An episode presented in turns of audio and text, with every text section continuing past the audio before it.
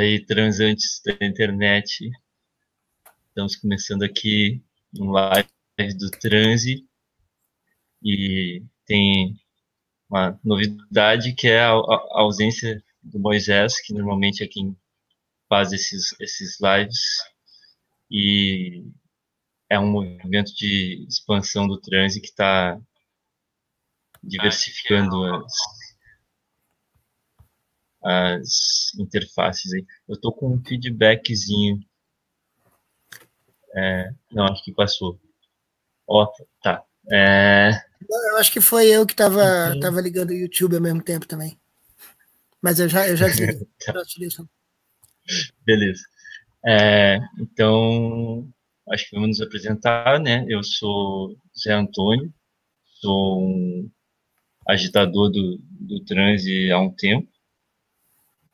É, participo assim dessa esfera mais ou menos próxima e tal que, que se desenvolve em torno do, do canal.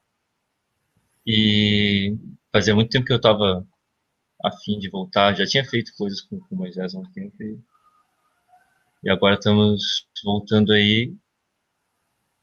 E, e, a ideia hoje é conversar com o Ilan que está aqui com a gente, que ele que até teve a ideia dessa, dessa conversa, da gente conversar sobre direito das coisas e políticas não humanas, esses assuntos é, sobre os quais a gente já tem muita interlocução há um tempo, né? E, e acho que estão estão no radar assim de, de todo mundo ultimamente. É, bom, eu, eu sou Zé Antônio, já falei, né? Sou doutorando do programa de teoria do direito da PUC Rio e, e o Ilan é, é professor de, de, filosofia da Universidade de Brasília. Não sei a tua apresentação completa, Ilan, tu quer fazer tu ao invés de. Bom, então tá, beleza. É, eu, eu, eu, me chamo Ilan Bessussan, acho que algumas pessoas podem me conhecer ou não.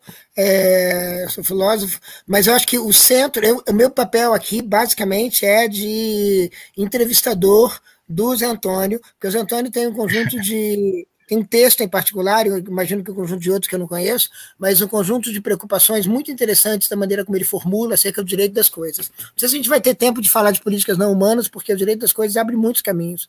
E eu tive as voltas com o texto dele. Alô? Acho que já fica tudo misturado, já, já conecta, é tudo muito Pronto. próximo. Então, o, o, a questão é, é, ele tem esse texto, que eu estava às voltas com ele, que é um texto que abre muitos, muitos caminhos. É um texto é muito interessante quando você vê esses caminhos sendo abertos.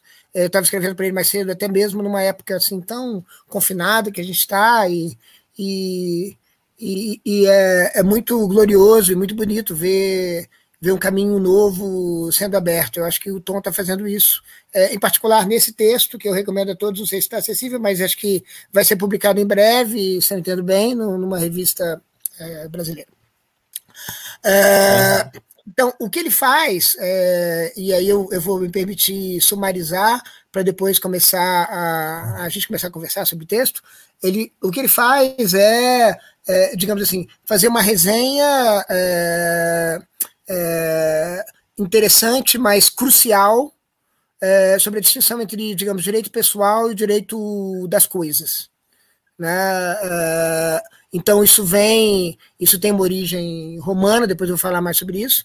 É, essa distinção e o direito das coisas significa o direito, por exemplo, o direito ele gosta das inteligências artificiais, ele gosta, por exemplo, é, do clima, a gente pode falar, por exemplo, da, dos glaciares, a gente pode falar da Pachamama, a gente pode falar da, enfim, dos rios, a gente pode falar a gente pode falar do, das paisagens, mas também a gente pode falar dos animais, também a gente pode falar das plantas, também a gente pode falar das florestas, também a gente pode falar, bom, vamos lá, seguindo mais um pouco, a gente pode falar também das pedras, essas enseadas, das praias, é, temas são muito importantes para uma, uma, pessoa que ele cita de passagem no, no texto dele, que é Elizabeth Povinelli. É, Uh, e, também, e também coisas como os, as, as, as, jarras de água, os nossos co copos, os nossos, os nossos utensílios, os nossos apetrechos, tudo isso são coisas. Né? Uh, e, e, por coisas ele quer dizer realmente, ele não quer, ele quer deixar de lado coisas que ele chama de uh, imateriais ou espirituais, com o Clovis Bevilacqua. Uh, e ele, e, então a questão é a seguinte: é, será que a gente pode atribuir coisas? A gente fala de direitos, por exemplo, direitos humanos. A, a humani, a, o, direito, o direito vai até aonde vai a humanidade. E depois da humanidade? Aquilo que não é humano recebe direitos, recebe uma, um, uma cidadania no mundo jurídico simplesmente porque é, por exemplo, propriedade de algum humano. Então, a questão do humano e do, e do não humano, isso é uma das coisas tão interessantes, a questão do direito das coisas, do direito das pessoas, é muito importante porque ele toca no, num ponto central, que é o ponto da propriedade. Né? Isso é um tema que me interessa muito, assim, no, eu fiz um livro uns três anos atrás, chamado Linhas de Animismo Futuro, que termina discutindo a questão crucial da, do Estatuto da Propriedade. E, e mais ou menos num cânone muito parecido com o cânone do, do, do Tom, mas não importa. O que importa é que essa questão é, a questão, é uma questão que parece. nessa parte, tem que chegar. Oi? Não cheguei no final do livro. Eu tenho esse não, livro, é. eu comprei uma vez lá, mas não cheguei. Outro me deu até, talvez, mas ah, não cheguei nessa parte ainda. Mas vou chegar agora. Sim, não importa. o que importa é que ele identifica essa questão como uma questão central. E depois eu quero falar mais sobre isso. E é, a, a maneira como é, você é, pensa, começa a pensar na possibilidade de direitos das coisas, é maneira que é, é, decisiva. É aí que você vai decidir que tipo de, sei lá, é, que tipo de ideia, que tipo de estrutura para o direito das coisas você vai poder conceber. Então, isso, isso tem que ser feito com muito cuidado, com a maior amplitude possível. Eu acho que é isso que a gente vai discutir. Mas o que eu acho interessante é que esse tema do direito das coisas, ele abarca uh, uh, a, a questão da propriedade, ele abarca a questão da. Uau! Ele abarca a questão da propriedade, ele abarca a questão da. Uh, toda essa questão do, do, do, antropoceno, toda essa questão uh, ligada ao antropoceno, que é a, a, exceção humana, a centralidade humana, a soberania humana, a soberania exclusiva humana sobre o planeta.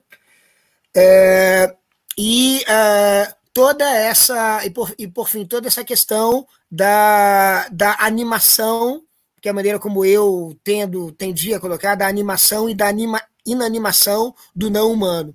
Ou seja, a questão da agência de Gaia, da agência da Pachamama, da capacidade da Pachamama de é, interferir, ou seja, a, a, a Gaia poder irromper, Gaia poder ter uma vingança, Gaia poder afetar a nossa história, a nossa história não ser mais uma história puramente humana depois do antropoceno. Todas essas coisas se conectam muito bem um, e, e, e, por um eixo muito, muito interessante, que é esse eixo do direito das coisas. E, e, que toca justamente essa questão da separação entre coisas e pessoas, que faz com que é, pessoas sejam é, agentes de direito e coisas estejam desprovidas da, de, de, de, serem agentes de direito. Então, essa separação é uma separação muito clara no direito, e como ele diz assim, até mesmo é, empreitadas interessantes, como, é, iniciativas interessantes, como na Nova Zelândia, de, de conceder a um rio o, o é, certos direitos, isso também parece que ainda não é, ele diz assim, não, não é a melhor maneira de pensar na coisa.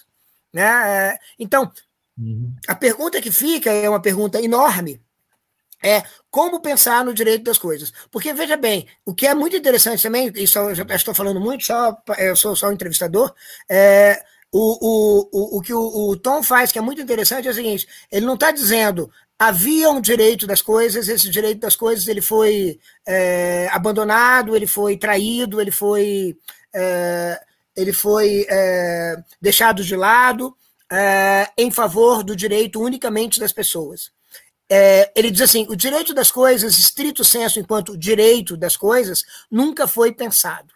Então é preciso constituir um direito das coisas. Não é que havia uma ancestralidade, digamos, romana, é, em que havia essa, essa, essa, esse direito, esse direito real, né? usando o termo, uhum. termo que o, o, o, o Moss é, usa, depois eu vou falar mais do, do, do, do, do que, que o moço faz nessa, nessa vizinhança. É, ou seja, não é que há um direito real que pode ser recapturado, recapitulado, recapturado, sei lá, re, re, re, recolocado em cena. É, é que realmente, é, como é que se diz? As coisas nunca tiveram direito.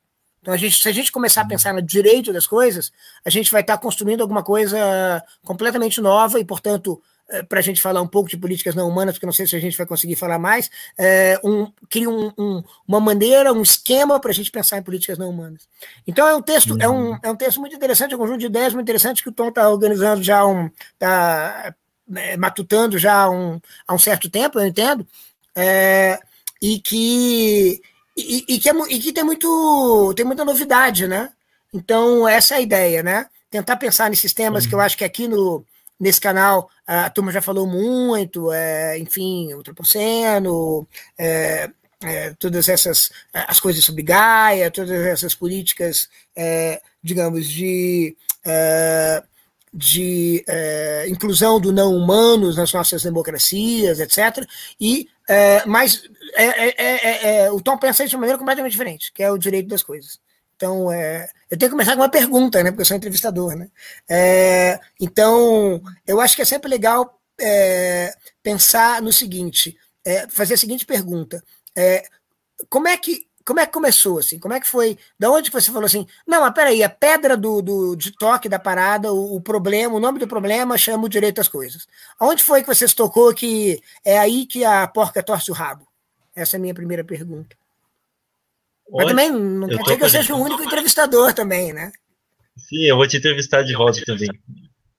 É, a, a coisa assim, tipo, primeiro que é interessante porque assim é um, é um troço lateral que apareceu, assim, é como se fosse uma uma dissidência da tese, assim, né? Que eu estou há um tempo escrevendo minha tese de doutorado que tem a ver com é, pensar a, a emergência da computação em escala global do ponto de vista da teoria do direito como uma instância de normatividade, mas ela não tinha essa ideia específica de direito das coisas para começar. Quando começou, até tinha mais a ver com tipo futuro da democracia, como é que a gente consegue pensar a democracia para além da democracia representativa do, do, Estado liberal moderno e tal, só que eu fui lendo cada vez mais essas discussões atuais que, que trazem né, essa, essa dimensão pós-humana, transhumana, inumana, não humana, e isso foi cada vez se tornando mais importante, assim.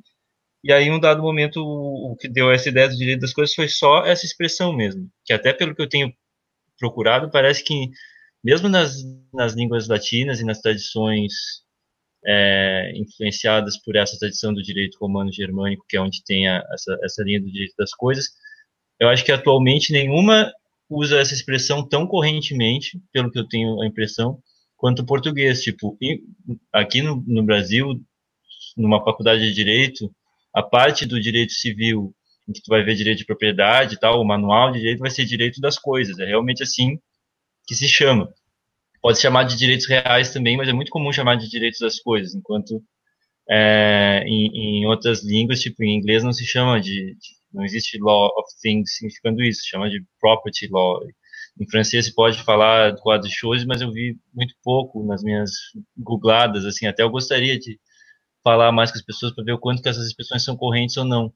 Mas era simplesmente porque já era uma expressão familiar, direito das coisas, e eu pensei, pô, tem tudo para fazer um, uma virada ontológica nessa, nessa, nesse título, né? Tipo, eu gosto de pegar essas, pegar uma coisa que tem uma sacadinha assim para para começar a puxar um fio daí. Então, bem simples assim nesse sentido, mas é uma coisa que eu acho que, é, que, que, que, que aponta para temas muito importantes que tu estava falando, né, Ela, de tanto a questão do antropoceno, da questão climática e tal, que, que coloca essa necessidade de a gente conseguir pensar direito para além do humano, para além de pensar, em primeiro lugar, é, o direito ao meio ambiente como uma espécie de direito humano, que se fala de direitos humanos de terceira geração né, que são direitos mais difusos, assim, entre eles se costuma colocar direito a um meio ambiente saudável e tal, mas isso ainda é pensado como se o humano tivesse que ter direito ao meio ambiente.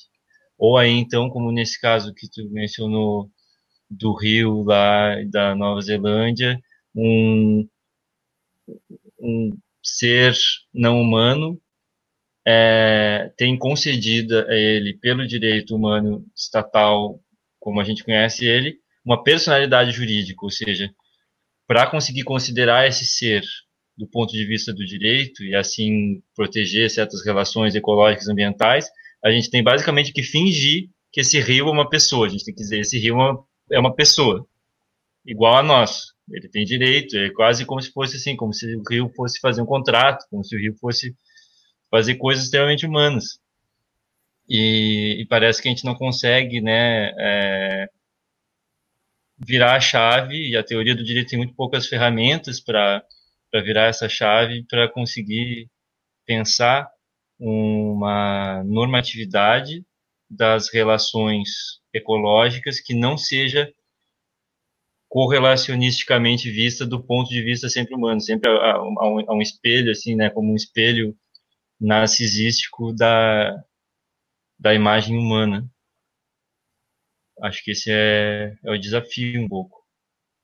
E, bom, não sei se, se já entro nisso, mas acho que essa ideia mesmo de, de Gaia, de Pachamama, na maneira como ela é pensada lá pelo Lovelock, pela Lynn Margulis e tal, como, como e, e, e da maneira como o Latour mesmo enfatiza de que não se trata de uma grande totalidade que funciona como uma providência assim que estabelece é, um direito geral, sabe, um direito entendido como universal, como norma geral, como a gente sempre na tradição do pensamento jurídico só consegue entender o direito quanto norma geral.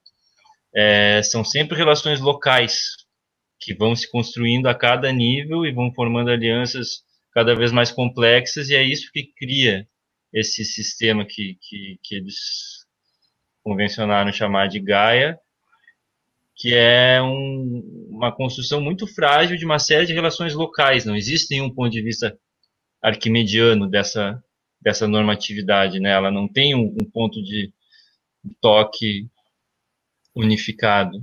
Mas isso não significa que ela não tenha uma, um caráter normativo e que não tenha, inclusive, é, consequências é, que, que, funcionam quase como sanções no sentido jurídico, de consequências negativas para a quebra de, de, de, certas normatividades. Só que isso arruína grande parte dos conceitos jurídicos, porque vai além, inclusive, de uma das distinções mais básicas, fundamentais da, da filosofia do direito, que é a distinção entre direito positivo e direito natural, que é uma distinção que, que vem de sempre da teoria do direito também, que é a ideia de que ou existe um direito que é dado pelo universo, por Deus, um direito natural no sentido de que ele sempre existiu, de que ele sempre é o mesmo, ou então o direito é positivo no sentido de que ele é humano, ele é posto por seres humanos pelas sociedades, relativo a cada sociedade. Enfim, fica sempre nesse, nesse dualismo e, e essa possibilidade de, de pensar na, nas normas das relações ecológicas como elas mesmas formando algo que a gente tem que pensar, que, que, que o pensamento do, do, do, direito tem que ser capaz de pensar, é algo que eu não tenho assim respostas ainda para qual vocabulário para isso, né? Qual é, é, é, algo que precisaria ser ainda pensado, provavelmente em conexão com práticas e com problemas concretos. Né?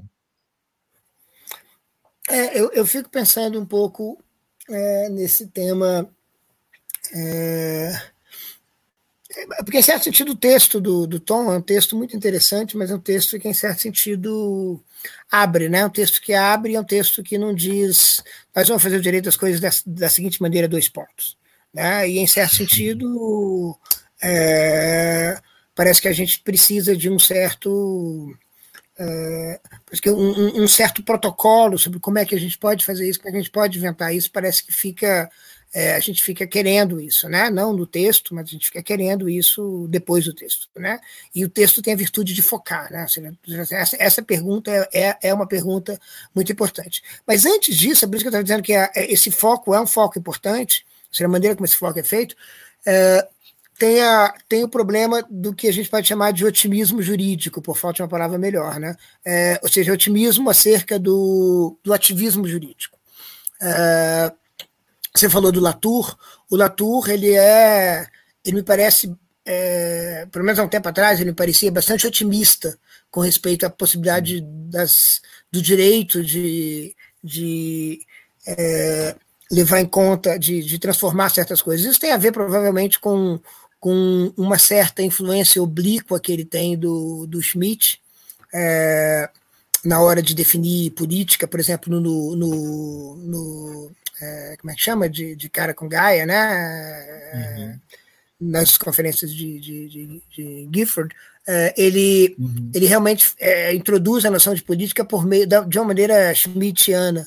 É, então, é aquela história de tem que, ter, tem que ter pessoas do nosso lado e inimigos, porque se não tiver nós e eles, não tem política, aquela história toda.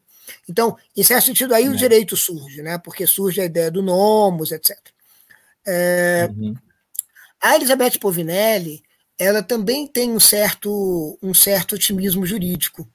É, porque, por exemplo, Carrabing vai muito para as cortes, né?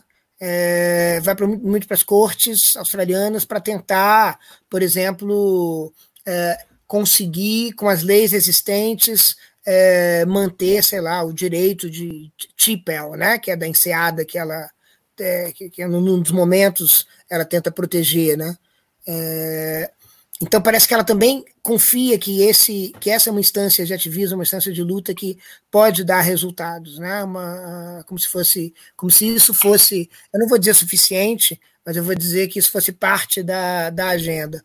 É, isso muitas vezes me surpreende, na verdade, né? Assim, eu eu, eu acho que eu tendo a, a achar que que é, sei lá, para falar de um jeito bem é, rápido, é, que a batalha não se dá exatamente no âmbito jurídico. Mas eu posso estar completamente enganado, é isso que o texto abre possibilidade para mim, né? Ou seja, dizer que, na verdade, o ativismo jurídico, ou seja, uma vez que você estabelece como é que o direito das coisas pode ser concebido, isso pode ser um passo importante para para sair do, do, do, sei lá, da barafunda.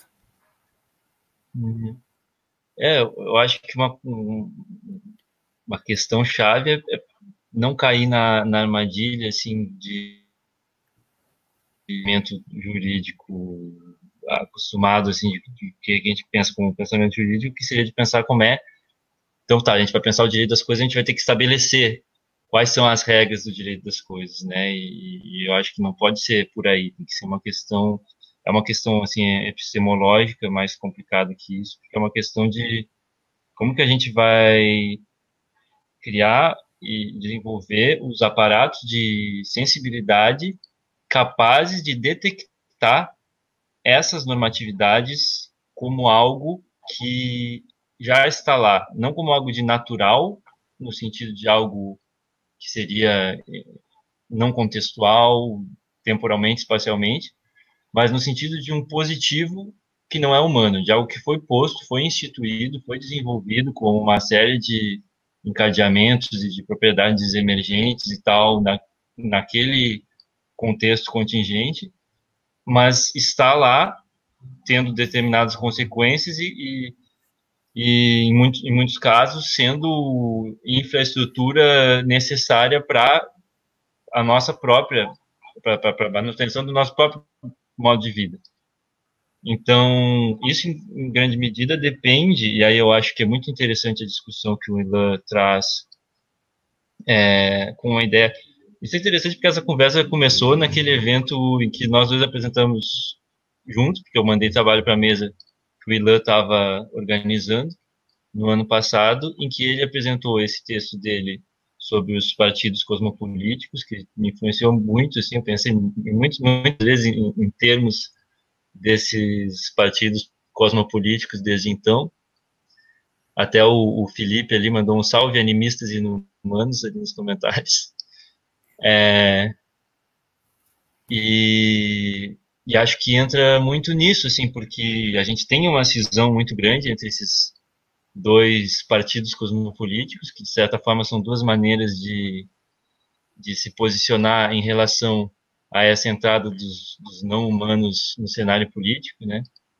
E acho que, assim, tentando apresentar brevemente aos nossos telespectadores, o, o partido animista seria esse que está mais nessa discussão que nós estamos fazendo de Gaia, que pensa em, em se, em, se incluir numa numa multiplicidade de seres, numa ecologia de, de seres é, que, que, que, é pensada é, nesses, termos não humanos, nesses termos animísticos, de que todos os seres teriam o seu, seu próprio ponto de vista, né, seu próprio, sua própria inteligência, por assim dizer. E o partido inumanista já seria em vez de ser não humano, ele é inumano no sentido de que ele pensa a inteligência como esse grande projeto que é o espírito humano indo além do humano e, e reformando as suas próprias condições materiais de possibilidade de uma maneira que não conheceria limites, assim, né? E geralmente tem uma cisão, e enfim, é compreensível que tem uma cisão muito grande entre esses dois, é, essas duas posturas em relação a essa irrupção das coisas, tanto das coisas técnicas da computação global, quanto da intrusão da mudança climática e das catástrofes climáticas possíveis.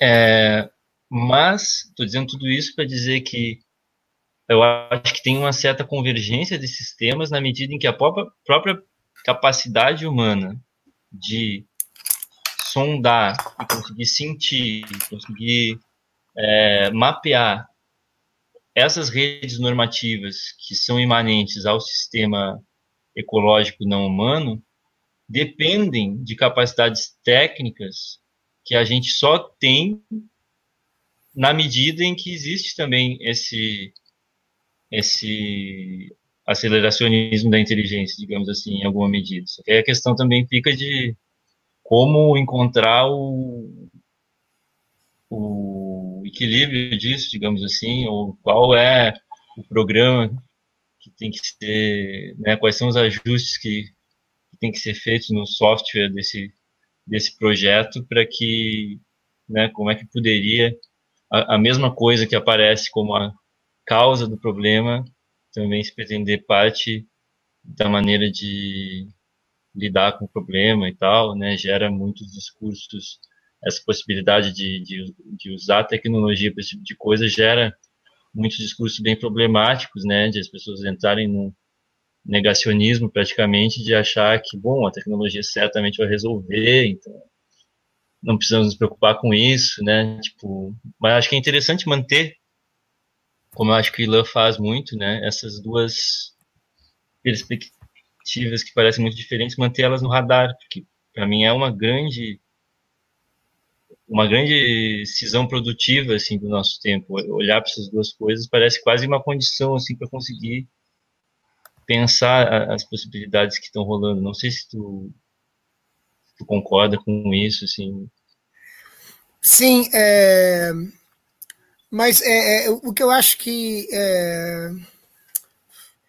Bom, agora você abriu muitos caminhos. Não sei se eu vou conseguir o, que eu queria fazer é o seguinte: é, olha só.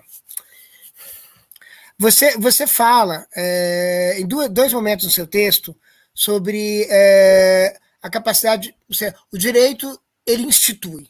Né? É, e aí você usa um termo, tem uma expressão muito interessante que eu achei agora no seu texto, que é quando você fala do pós-humano, né? É, isso está na página, só, só serve para você, porque acho que só você tem esse texto, né? Não importa. Na página 10, 11, você diz uma coisa assim: é como se o corpo biologicamente humano não constituísse um cidadão sujeito perfeitamente individuado, enquanto não fosse vestido por é uma camada de coisas. É, é, dentre as quais a propriedade do solo, por meio das quais realizaria a própria humanidade. E aí você diz: se levarmos a sério essa constatação, fica claro que o homem moderno é sempre já pós-humano. E tem um outro momento também que você fala que é, o direito institui. Então, em certo sentido, essa, essa minha essa minha distinção entre partidos é, partidos cosmopolíticos, ela depende muito de uma certa também de, uma, de um certo diagnóstico, né? E, e é um diagnóstico que é, envolve, digamos assim, entre outras coisas, a distinção entre o que é o que é natural e o que é um artifício. Ou seja, digamos, essa distinção que remonta basicamente a Aristóteles, ou talvez a, a, a, tradução latina de, de, de Aristóteles, é, que é a distinção entre é, physis e tecne, do jeito que, do jeito que a gente concebe até hoje. Né? É, ou seja, essa distinção é, é uma distinção que precisa ser feita, precisa ser mantida para que tudo isso, para que essa, essa, essas cosmopolíticas que a gente pensa, elas possam ser, elas possam fazer sentido. É, e algo muito análogo acontece com, é, com o que você fala sobre coisas e pessoas, porque coisas e pessoas também precisam ser instituídas. Né? É, e, e, eu achei muito interessante que você menciona diversas vezes é, o, o, o o Akiri Mbembe. Eu achei muito interessante isso. É, e é, eu construí é, na minha cabeça um, uma, uma narrativa, uma, um diagnóstico das coisas que talvez seja diferente do seu.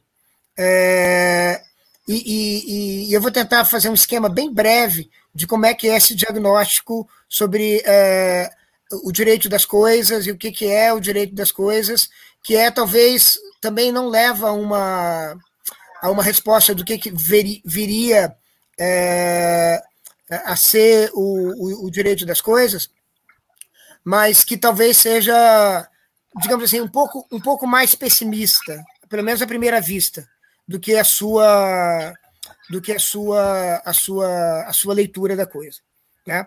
Uh, então basicamente, é, eu estava voltando aqui ao, ao Moss, e o Moss, é, quando ele fala sobre direitos rea, direito é, real, ele fala muito dessa distinção que os, uh, que os romanos faziam entre res mancipi e res nec mancipi.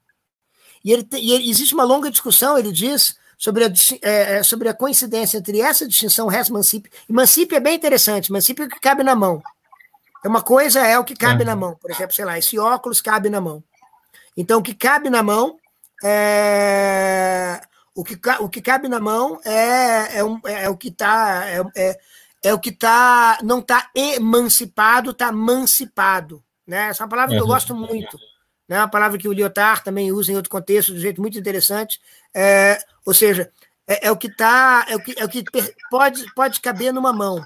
Né? E existe a diferença entre, entre família e pecúnia. Né? Então, por exemplo, o direito de um pater família sobre a família e o direito de um, é, de um proprietário sobre as coisas. A questão é que a família e a pecúnia elas têm uma origem comum né, na, na, na, origem do, do, do, do, direito romano. E isso parece que tem a ver, é, ele, traz, ele traça isso, Moço traça isso, com a palavra sans, sânscrita dar, é, daman, daman, que seria casa. Né? Então você tem a troca entre bens entre as casas, e a casa tem um outro direito. Né? Então, a distinção entre pessoal e, e, e coisa tem essa, esse tipo de filiação que o moço aponta. É, é, a diferença de família e pecúnia, a diferença entre o que cabe na mão e o que não cabe, a diferença entre, digamos, aquilo que está na casa, a, a, a, uhum. o governo da casa, aí você faz a distinção política e economia, que também vou voltar nisso daqui a pouco. Né? Então, é, então fica parecendo que é, tem uma história essa distinção entre pessoas e coisas. O que está na casa, num certo momento, tudo está igualmente na casa. Mas, de repente, em um certo momento, é, isso que o moço está sugerindo, é, há uma distinção entre pecúnia e família. Então, o direito sobre a família é uma coisa, o direito sobre a pecúnia é outra. Né? É, uhum. Então, e, e, aí o, o, moço vai dizendo como é que o direito das coisas, mais ou menos num, num relato que, você, que é parecido com o seu, é, ele vai desaparecendo.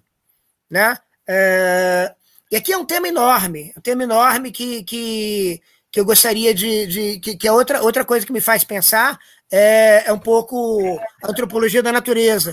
Eu penso, a antropologia da natureza é um termo do, do Felipe Descolar. E o Descolar, ele faz uma coisa muito interessante sobre o direito das coisas, na minha, na minha maneira de, de ver. Ele não fala diretamente direito das coisas, mas ele fala como é que, como é que antes do naturalismo, que é a disposição ontológica que a gente vive desde, desde é, o século XVI, XVI, XVII, a Europa vive, né? É, como o naturalismo, que é, tem muito a ver com, com a contraposição entre naturalismo e, e animismo, e para ele o perspectivismo é um tipo de animismo, né? nem, todo, nem todo animismo é perspectivista, enfim, essa é uma longa discussão antropológica que não. Mas o que eu acho interessante que ele fala é o seguinte: é, o naturalismo ele tira o direito às coisas. Então, por exemplo, é, aí ele fala, por exemplo, de grupos é, do Baixo Amazonas, que são, por exemplo, gru grupos três, três tipos de grupos, ecológico, economicamente falando. O grupo que é, é, o grupo é o grupo da dádiva, que é, na verdade tenta fazer muitas coisas pelo não humano, é, oferecer muitas coisas pelo não humano. Um exemplo que vem à cabeça é, é lá dos caribus do, da, da, do norte do, do Canadá, do, do homem caribu, é, que, que os, os, as pessoas fazem tudo pelo caribu, alimentam o caribu. Então eles oferecem muito mais do que eles tiram do caribu. Tá? Tem, outras, tem outros grupos que ficam nesse tit for tat, entende? Tipo assim, comércio justo, entende? Eu dou uma coisa para o não humano, eu tiro uma coisa do não humano. E tem o grupo da rapina também. Né? É, o grupo da rapina é o grupo que vai lá, é, rouba uma coisa do não humano e aí sai correndo, porque o não humano tem direito, significa que o não humano pode perseguir eles. Entende? Uhum. Então, isso se torna totalmente absurdo. Eu, eu, digo, por exemplo, o seguinte: hoje em dia você pode subir numa mangueira, pegar uma manga numa, numa, na casa do vizinho, e aí você sai correndo, não com medo da mangueira, mas sai correndo com medo do vizinho. É, é essa a questão. né? Então, sim, quando sim, é que o medo deixa de ser o medo da mangueira e passa a ser o medo do. O medo do... E aí eu fico uhum. pensando no seguinte: essa é a minha questão. Né? E aí a outra coisa que me vem à cabeça também quando eu falo de direito das coisas é justamente essa é essa, essa destituição das coisas, que é a, a descrição do niilismo no, na maneira como, enfim, Heidegger classicamente lê, lê Nietzsche. Né? Então ele fala muito de coisa. Para Heidegger, a coisa é muito importante. A perda da coisa é a perda do mundo. É, é a perda da possibilidade de você deixar que a coisa coise. Eu, eu acho que a tradução melhor é que a coisa faça a sua própria coisa. Né? Você não deixa a coisa. A coisa não, a coisa não tem mais o direito de fazer a própria coisa. Você, uhum. faz a, você faz a coisa fazer a coisa que ela faz. Então, com isso, você uhum. arranca da coisa é, uma, espécie, uma espécie de autonomia, de pré-autonomia. A coisa não faz a própria coisa, a coisa não é, não é deixada para ser coisada. Né? Então, eu, eu, não, eu não deixo a árvore, eu não deixo o sono vir, eu tomo a minha pílula. Eu não deixo, eu não deixo a, a flor florescer para eu sentir o perfume. Eu tenho perfume no meu frasquinho. Eu não deixo a, a, a eu não deixo a terra é, germinar. Eu vou lá, planto e faço uma agricultura intensiva, etc, etc. Eu não deixo o animal o animal me dar um certo produto, queijo ou leite, eu, eu vou lá e forço ele a fazer isso. Eu não deixo mais a coisa coisar. Bom, enfim, beleza. É, então, esse, esse é um caminho progressivo que o Moss fala, percebe onde eu estou querendo chegar? O Moss fala, o Heidegger fala com a história do niilismo. É claro que tem a volta. Mas a questão da volta, é que hoje em dia eu chamo de pós-nihilismo, mas isso é uma outra questão. É, tentar contar uma história pessimista por enquanto, e que tem a ver com o Mbembe. Né? É, então, é, o Moço está dizendo as coisas, o direito das coisas vai desaparecendo. Né? É, o, o Heidegger está dizendo as coisas desaparecem. O, o Descolar está dizendo o, a coisa, é, o naturalismo é, retira o, direi, o direito das coisas. Né? É, mas aí eu acho que tem um outro elemento também, que é um outro elemento é, que eu acho que eu, eu, eu fico orientado por, um, por uma outra pessoa que eu acho também muito inspiradora no, no momento, ainda que eu não conheço muito, que é o, que é o argentino Fabiano Duenha. É, e o, o Fabiano, como é que a gente chama? Fabiano Duenha. O Fabiano Duenha, ele, ele, ele. É porque o pessoal fala Fabiano Duenha Romandini, né? Mas o Fabiano Duenha, ele, ele, ele começa o livro dele, que se chama um livro em quatro volumes, sei lá quantos volumes vão ter, é, que chama Comunidade dos Espectros, uma coisa assim, Tratado de Espectrologia. Ele começa dizendo o seguinte: é, existe uma disputa entre Platão e Aristóteles.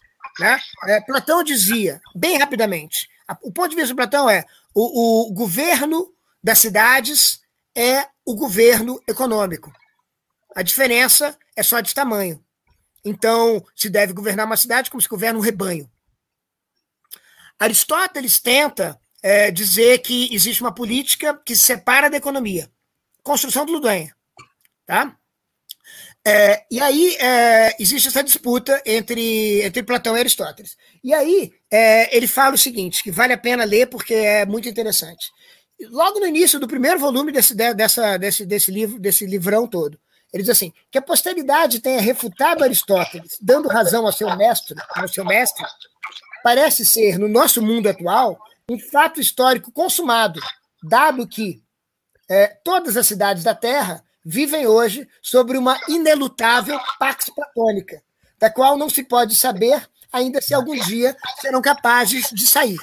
Ou seja, todas elas são governadas economicamente.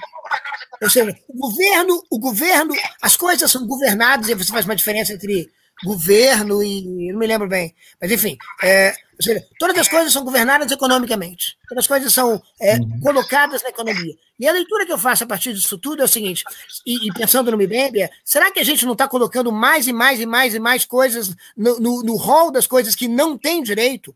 Ou seja, no, no uhum. ex-direito real? Não é justamente a destruição de tudo, transformando tudo num, num, num, em coisas que podem, portanto, ser. É, não, não, não, não, não, não tem direito, não são sujeitos de direito? Será que não é isso que a gente está fazendo com a emergência climática? Não é isso que a gente está fazendo com a, com, a, com, a, com, a, com a necropolítica em geral? Entende? Não é isso que é, em certo sentido, o devir negro do mundo?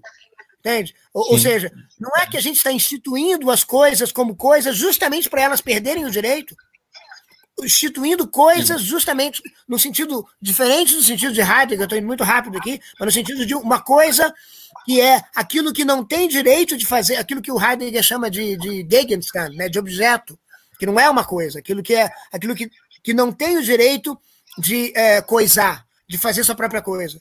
Será que a gente não está indo justamente na direção de transformar é, as coisas, transformar as pessoas em coisas sem direitos? É, uhum. essa, é, é, isso que me veio à cabeça também, né? É, e aí, e aí se, se esse é o caminho, é um caminho cosmopolítico, panpolítico, é um caminho, é um caminho imenso. Uhum.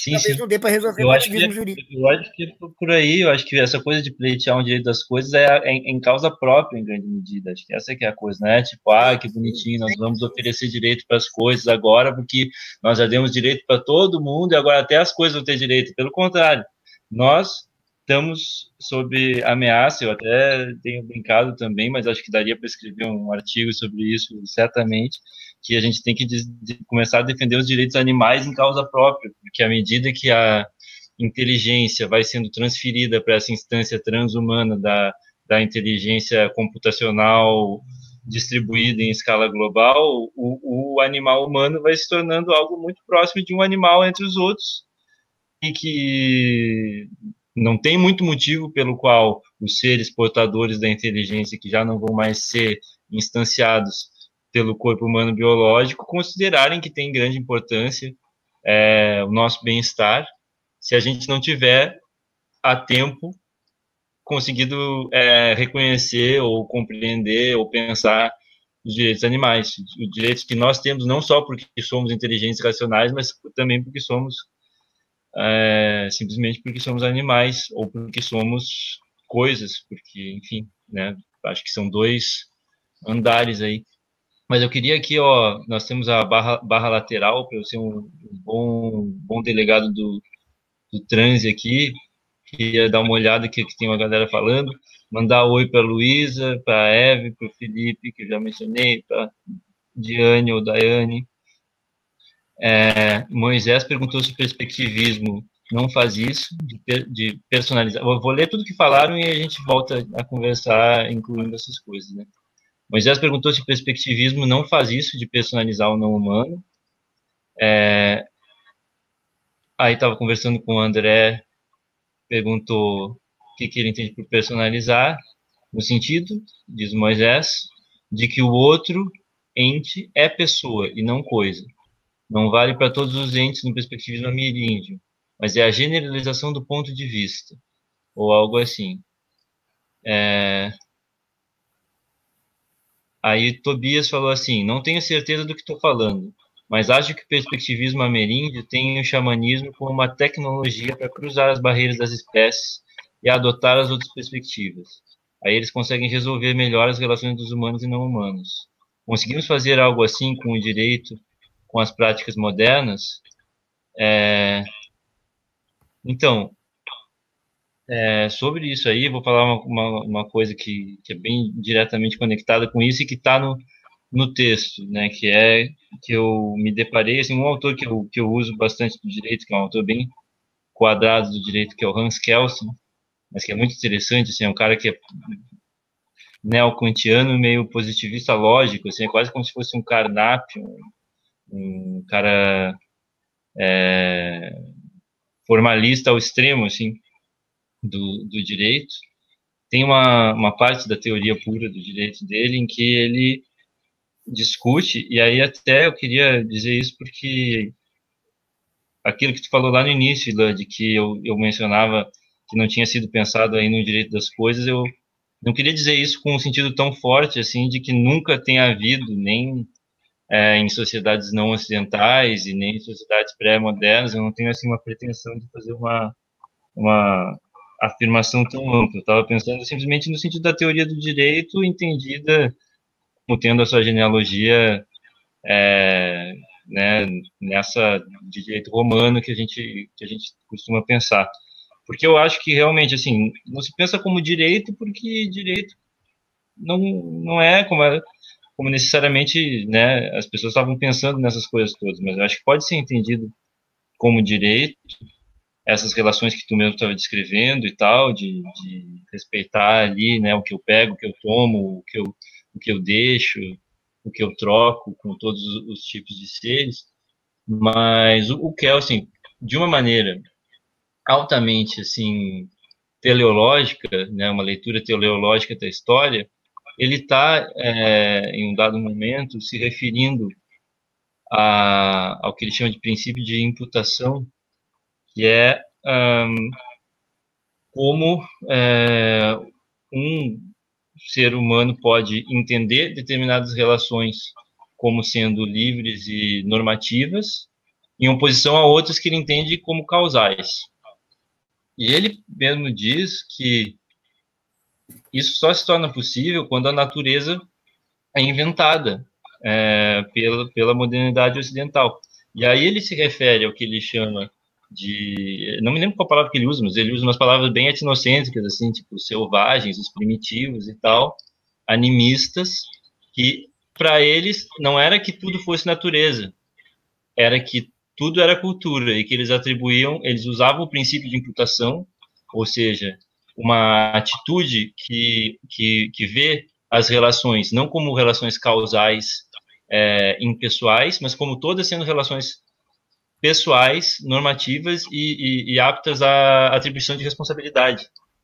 Uh, então, o próprio, o próprio Kelsen, com um sinal invertido, vendo isso como uma coisa primitiva, atrasada e tal, ele reconhece essa essa existência no animismo de da possibilidade de um princípio de imputação generalizado, né, de, de perceber todas as relações como relações capazes de normatividade e de atribuição de, de responsabilidades. É quase como se tivesse o Latour, a Dona Haraway e o Verde de Castro já ali é, prontos para enganchar nisso. Né? E aí eu acho que entra o perspectivismo aí também. Ele não tem uma visão tão, até porque nem existiu Viver de Castro nessa época, ele não tem uma visão tão detalhadas das consequências filosóficas do, do perspectivismo. Né? Para ele é tipo, ah, animismo é tudo, é pessoa. É muito mais complexo aquilo que a galera está falando ali na, na caixa de comentários, né? De, dessa, desse ponto de vista em que para o jaguar, o jaguar é pessoa, o sangue é cerveja, enfim, toda aquela é, transicionalidade que tem, né? Do multinaturalismo e do perspectivismo mas eu tenho a impressão que, que sim, né, que daria para tirar muita coisa daí desse, desse xamanismo diplomático que o pessoal está tá mencionando.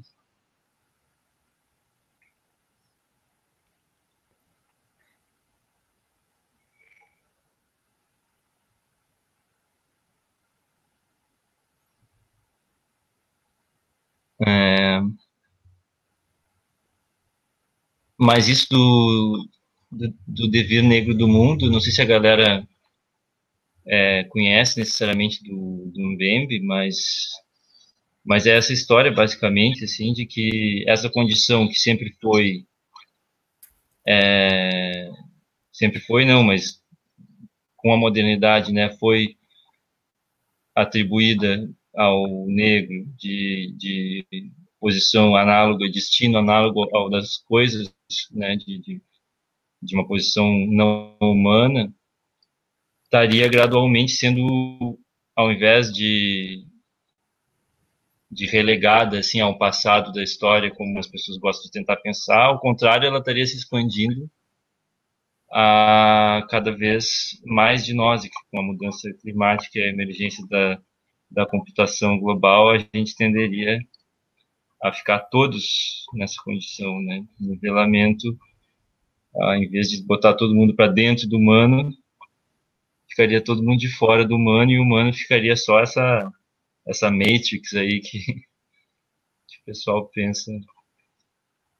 É, esse texto também, é, é, acho que é uma troca de, de textos, assim, né? Porque o Ilan também teve me mandando os textos dele, primeiro esse dos, dos partidos políticos que eu mencionei, e tem esse outro mais recente, que é conexo com ele, que é o Geist Gestel, que também acho que já tem conexão com algumas coisas aí que tu falaste. É, que é muito, muito, muito interessante também. Tem essa, essa, como se fosse uma fractalização, assim, uma quebração dessa perspectiva inumanista que parece que sempre tem que pensar a inteligência humana, esse projeto da inteligência humana que se descolaria do, do, do vetor humano biológico e e se expandiria sempre para novas interfaces, novos hardwares e tal, é, tende a ser pensado, parece, né? Até tu menciona a parte do Negarestani que ele tem a pluralidade dessas dessas inteligências, mas geralmente parece que é pensado dessa maneira hegeliana, assim, que há um absoluto e tudo que está não incluído naquele só é só está ali com potencialidade de ser incluído de ser reprocessado por esse por esse grande centro assim né? E acho interessante pensar nessa possibilidade plural assim quer falar um pouco disso. É, eu, eu acho que essa a coisa da pluralidade é uma outra coisa. Eu acho que essa é, é, é onde eu vejo talvez um caminho para para a gente pensar no que pode gerar um, um, direito às coisas mas antes de chegar nisso eu queria só é, talvez é, aproveitar o que você falou para é, é, para recolocar é, a, minha, a minha leitura, o meu diagnóstico, que é um pouco diferente, talvez, do seu, é, talvez um pouco mais, talvez, talvez parecido, não sei, mas, mas, mas um pouco um pouco mais dramático, digamos. Porque eu vejo uma convergência entre essas coisas, entre é, a passagem é, do da economia é, da economia da, da dádiva para a economia da, é, do, do comércio entre indivíduos que podem estar quites uns com os outros. Tá? É, o Moz, o Moz inaugura nesse texto, que é o ensaio sobre a dádiva, que é um texto incrível, né? um texto super, super, super é, terremoto. Né? É, ele, ele inaugura a ideia de fato social total. Né? E eu acho que a gente está, a gente tá, tá, a gente teria que inaugurar um, uma espécie de noção como fato cosmológico total. Desculpa, fato cosmopolítico total. Ou como eu tenho preferido chamar, fato panpolítico, para né, não, não, não, se preocupar tanto com a história da palavra cosmopolítica, que tem, que tem também reverberações que não, não são necessariamente as que eu quero convidar. É, mas, enfim, é um, um fato cosmopolítico, um fato panpolítico total. Né? Por quê? Porque ele diz assim que essa passagem da economia, da dádiva, que é uma economia é, absolutamente assustadora, né? Basicamente, você nunca eu falo com, com, com, quando, eu, quando eu dou aula sobre esse, esse, esse livro, eu digo assim: você nunca mais dá um presente do mesmo jeito. Mas é claro, hoje em dia, uhum. hoje em dia, moço, você pode não chegar a moço, mas você, você chega a moço por, por muitos caminhos, inclusive, inclusive é, discussões, enfim, sobre hospitalidade, sei lá, via via, por exemplo, via, Derrida, hospitalidade e hostilidade, etc. Mas o ponto é a passagem dessa economia do, do, do da dádiva para a economia é, é, para a economia do, do indivíduo que faz comércio e que pode estar kit, entende? Que pode estar é, tipo assim, eu não te devo nada, você não me deve nada, ou seja, a dívida que se paga. A dádiva é uma dívida que nunca se paga e que cria esses elos sociais. E, e, e, esses elos, eles são elos que têm a ver com o humano e com o não humano. É por isso que ele tem a ver com o direito das coisas. Né? Então, é, todas as. Então, por exemplo, ele, ele analisa, por exemplo, o trabalho do. do uh, uh, as inscrições sobre os, sobre os argonautas do, do, do Pacífico Sul. Uh, então, ele engaja tanto com, com, com o direito indiano, quanto com o direito romano, quanto com, com o, o, o, os hábitos polinésios, para poder entender o que, que é esse fato social, social total dessa passagem. Agora, a isso você pode adicionar justamente aquilo que, num determinado momento, o, o, o Descolar chama de, chama de naturalismo, ou seja, a ideia de que as coisas elas não são agentes, elas não, elas não têm uma elas não têm uma uma interioridade, elas são pura fisicalidade, portanto elas são elas não são é, elas não têm nada de é, elas são naturais no sentido de que é, elas são todas todas elas estão sujeitas elas são sempre as, as, as coisas são sempre as mesmas coisas não existe peculiaridade na coisa. É, não existe interioridade na coisa, só há fisicalidade. Né? E, e, nós somos, os humanos são os únicos que têm interioridade, e sendo os únicos que têm interioridade, são os únicos que. É, é, são, é, por isso que pode haver o multiculturalismo, mas não poderia haver o multinaturalismo. Né? O naturalismo é, é o mononaturalismo.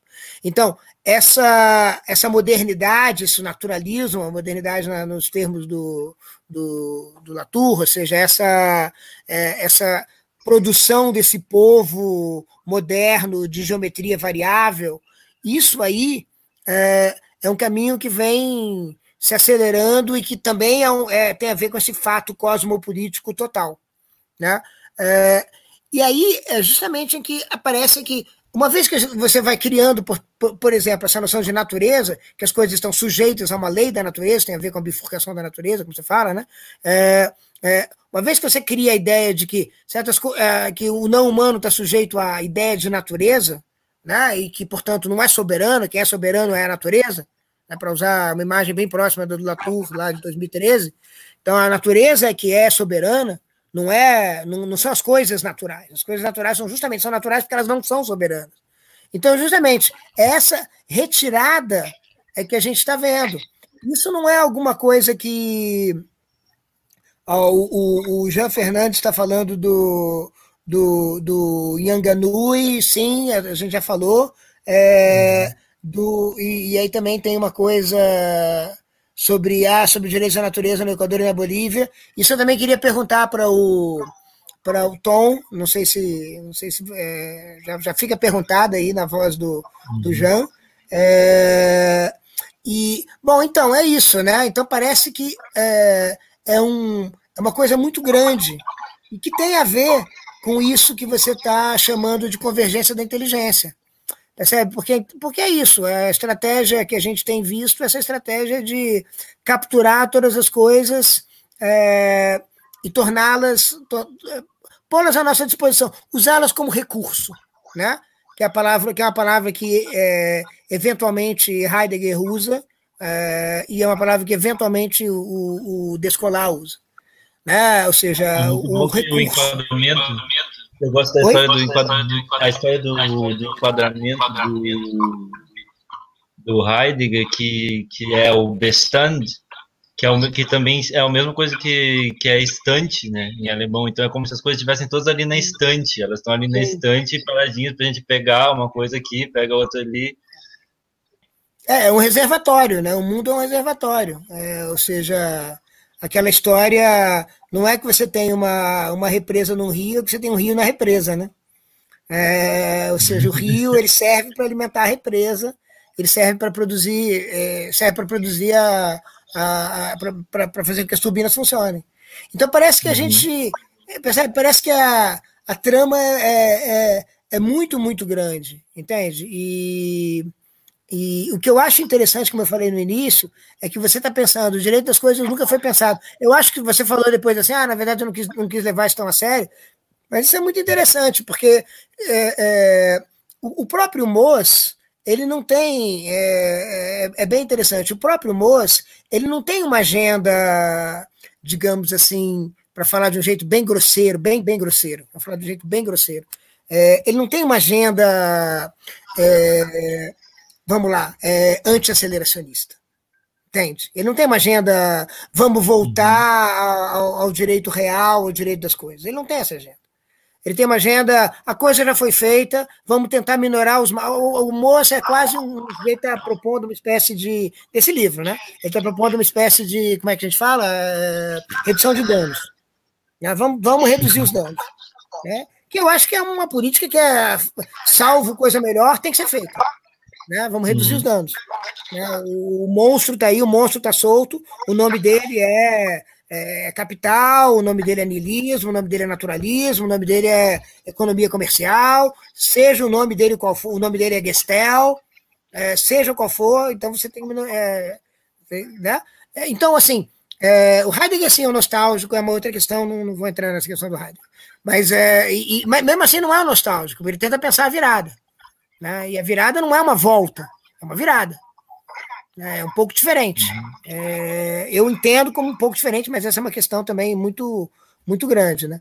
É, o Descolar está interessado em ver como é que o naturalismo se contrasta com, com outras disposições que também estão presentes, por exemplo, no Baixo Amazonas, que ainda estão presentes, né? ou que pelo menos ainda estavam presentes antes, de, antes do ano necropolítico de 2020. É, então, é, então, assim, é, parece que a gente está diante de um fato pan-político. Ou seja, a supressão do direito das coisas é um fato pan-político total. Fato cosmopolítico total. Então, é, é por isso que é, um pouco é, eu, eu tendo a ser mais é, juridicamente pessimista do que, uhum. do que do que o Latour, por exemplo, é. Né? Vou pensar no Sim. caso do Latour, porque o Latour, o Latour me parece um caso mais claro de, de, de otimismo jurídico. Né? É, lá no livro dele, 2012, no, no, no EIME, né, como é que chama? No Enquete sobre os modos de existência, é, investigação sobre os modos de existência, ele fala, ele considera o direito um modo de existência que os modernos não, não, não, não precisam, é, não podem, não devem abrir mão. Né? Uhum. Então pronto, né? Então tá aí, ele, ele é um sujeito que acredita que o direito vai. O, o direito pode ficar, não tem que desaparecer. Uhum. Porque, porque, como você faz muito bem no texto, você explica muito bem essa coisa do, dessa duplicação do mundo que você chama de correlacionismo jurídico, uma, um momento incrível do texto, né? A introdução desse termo correlacionismo jurídico. É, é, quando é, é, o direito cria essa duplicação em particular, essa espécie de, sei lá, realidade virtual particular né? Então, uhum. tipo, tudo que o Kelsen diz, né? Tipo, ah, tem, a, tem uma, uma turma gritando e levantando mão numa sala, mas nada importa, o, grito, o grita, grita não importa. O que importa é que ali fizeram o direito. Ali o direito foi feito. Né? Então, essa uhum. realidade virtual. Será que a gente tem que manter essa realidade virtual? Será que essa realidade virtual não tinha que ser repensada? Entende? O Latour acha que não. Né? É... Não sei, é, é, é só isso. Assim. Sim, o, sim. o fato, é, o fato cosmopolítico total me parece um monstro, às vezes, muito grande, mas enfim, desculpa, uhum. daqui a pouco eu posso ser mais otimista. Não, eu acho muito. É, para mim, essa é uma questão muito, muito, muito chave. Eu acho que eu sou realmente um pouco mais otimista que isso, não que eu seja muito otimista, mas que eu acho que tem um certo sentido nessa insistência do Latour de jamais fomos modernos e tal. Eu acho que ela é um pouco no sentido de que às vezes a gente pensando, talvez por a gente ser um pouco obrigado a pensar com as ferramentas da, da própria modernidade, a gente às vezes compra uma, uma, vers uma versão que me parece que talvez seja a, a, visão que a própria modernidade faz dela mesma, mas que não necessariamente ela seja um fato tão total assim. Acho que é uma questão é essa. Será porque, num certo sentido, por certo ponto de vista, parece que é mesmo esse fato total, que é uma parada que, tipo, é um vetor cósmico, assim, inexorável. E isso é, um, isso é sei lá, é o que o, o, o Reza canta como com orgulho, como grande é, achievement humano. Mas será que a gente não está só comprando a mesma visão do humano e, e virando sinal se a gente pensa que esse fato é de fato total? Ou seja, será que Será que o fato da ciência, por exemplo, ter chegado ao ponto que ela chegou, a tecnociência ou a tecnociência capital, ter chegado à potência que ela chegou de, de conseguir abalar o clima, isso necessariamente testemunha dessa, de que isso se relacione a uma expansividade infinita nesse sentido, sei lá, que, que as pessoas vão pensar com Kant, vão pensar com Hegel, vão pensar com esse modernismo idealista de raiz? Ou será que existe uma possibilidade de que isso seja menos absoluto do que a gente pensa e que as viradas mais contemporâneas da cibernética e das coisas possam é, tender para uma ciência que, que, que seja mais parecida com ecologia, ou para uma cosmotecnia, como Yuki Rui fala, em que diferentes ciências, diferentes concepções da ciência poderiam conviver. Acho que isso também dialoga um pouco com, com o que eu entendi, pelo menos, é, da, da, da, sua discussão da possibilidade da, da, da variedade da, das inteligências, né? Uh, porque se a inteligência, será que a gente não, será que a gente compra a ideia de que a inteligência é mesmo esse fato praticamente assim teologicamente político, como se fosse o nascimento do, do, do Deus monoteísta na, na face da Terra? Ou será que isso em si é uma metanarrativa funcional, claro, né, que, que, que se estabelece, que funciona de um determinado modo por um determinado tempo, mas que não seja necessariamente a última cartada, sabe? Entende o que eu quero dizer? Uhum. Sim, sim, sim. A questão é que, é, é, sei lá, quando você tem um monstro desse tamanho, fica muito difícil. Fica muito difícil combater, né? Então, talvez seja melhor, como é que se fala? De dividir para conquistar, né? É, sim, eu acho que tem essa. Mas é mais que isso que você está falando. O que você está falando é que talvez ele seja prisioneiro mesmo dessa ideia de que de que a modernidade realmente, né, a modernidade é um pouco talvez o problema com a minha divisão entre partidos cosmopolíticos. Ela, ela talvez seja moderna nesse sentido, né? É, a gente a gente se dá muita importância, né? A gente diz assim, olha, na verdade esse percurso é um percurso, é um percurso é, entende? Mas é um pouco como a gente pensa no antropoceno, né? Entende? O antropoceno é um fato é um fato pão político total, né? Entende? É, eu acho que é, eu tendo a achar que pensar esses, nesses fatos políticos totais é o que é o que vai fazer com que a gente tenha alguma evidência, né? Entende? Eu, eu tendo a pensar dessa maneira. Ou seja, tentar pensar assim, é, como é que essas coisas estão conectadas? E aí o moço ele é bastante instrutivo, né? É, porque ele diz assim, olha, tá vendo, essas coisas estão conectadas, ou seja, o direito, ele demora muito tempo no direito, né? O direito está conectado com essa mudança econômica, entende? É, é, e aí, se você adiciona o elemento Ludwenha, né? O elemento de dizer assim, olha, na verdade, é, para que, que a gente vai discutir política de Aristóteles se basicamente Platão ganhou o jogo, né? Ou seja, tá, todas as cidades do planeta estão sendo governadas como se governa é, como se governa uma, uma unidade econômica. Então, pronto, né? Não tem, não tem, perdeu o jogo, né? Ou seja, para que que a gente vai rever teorias tão né, é, tão claramente ultrapassadas. Né? É, não, Aristóteles estava errado. Né? É, mas a questão é, é, o que, que é que faz com que, com que a gente governe cada vez mais como se governa rebanhos?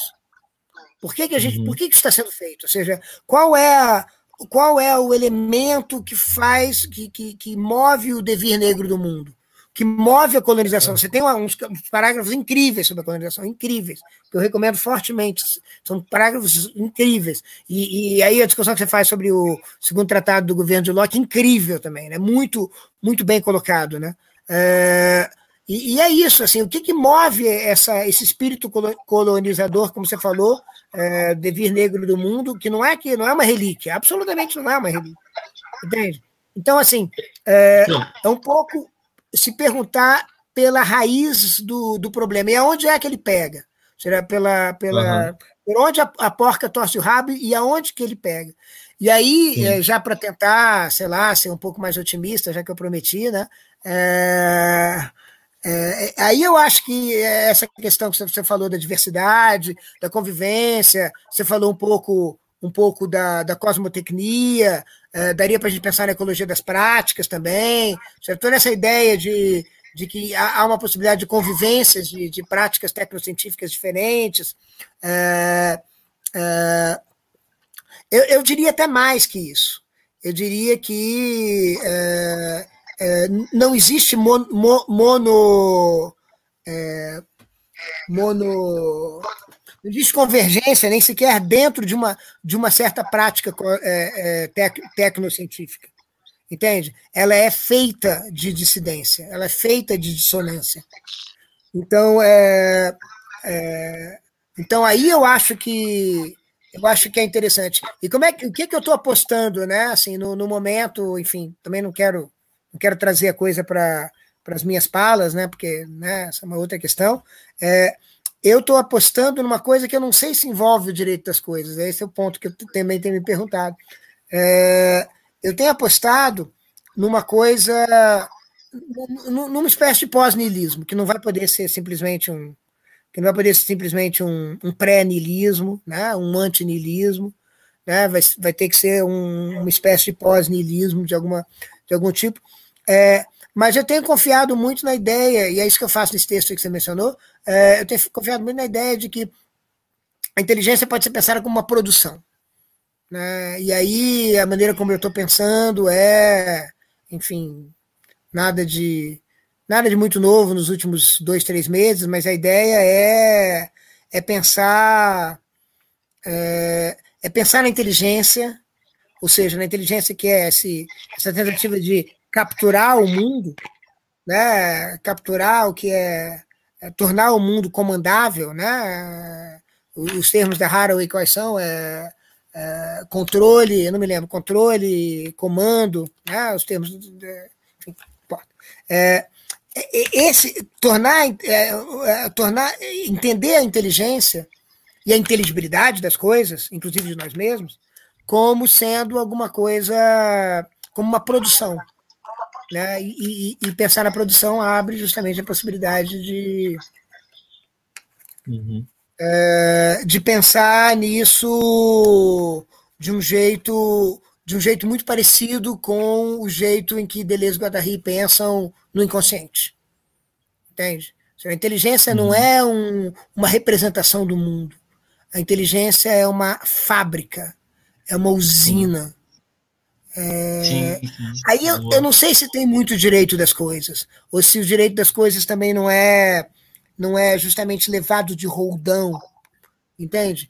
Vou, um, vou, tentar conectar com isso, vou tentar fazer uma resposta que eu acho que é um pouco, tem um grau de otimismo e que conecta também para tocar na questão do Jean ali, que, que, ou Ian, não sei como é que fala, que perguntou sobre o rio Anganui que a gente tinha falado e sobre os direitos da natureza no Equador, na Bolívia e tal, porque essa questão de, tá, como é que entra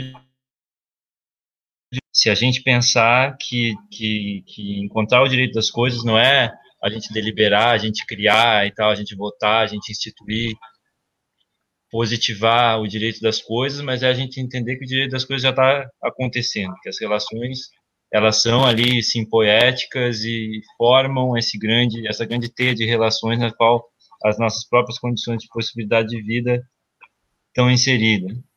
É, essas, como a gente estava falando antes, essas tentativas, embora estrategicamente, digamos assim, importantes e tal, de, de positivar o direito das coisas, ao mesmo tempo elas têm esse, esse caráter de, de tentar transformar é, as coisas de coisas a pessoas jurídicas, ou seja, trazer elas para dentro desse mundo da, do inteligível, né, do, do ideal, e assim, enquanto pessoas jurídicas, dizendo que a Pachamama é uma pessoa jurídica, ou que o bem viver é um direito, ou que o rio tem determinados direitos e que tem personalidade jurídica, assim a gente pode garantir determinadas coisas a essas coisas como se elas fossem humanos.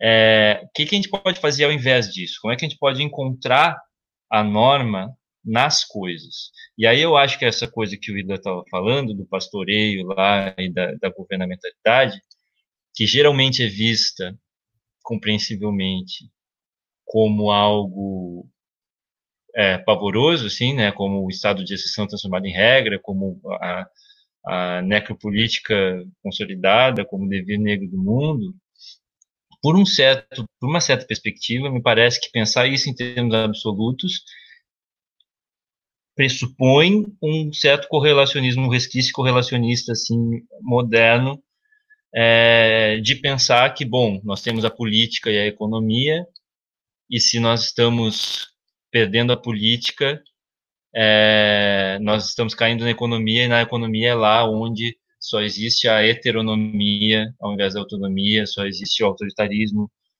ao invés do, da liberdade, etc, etc.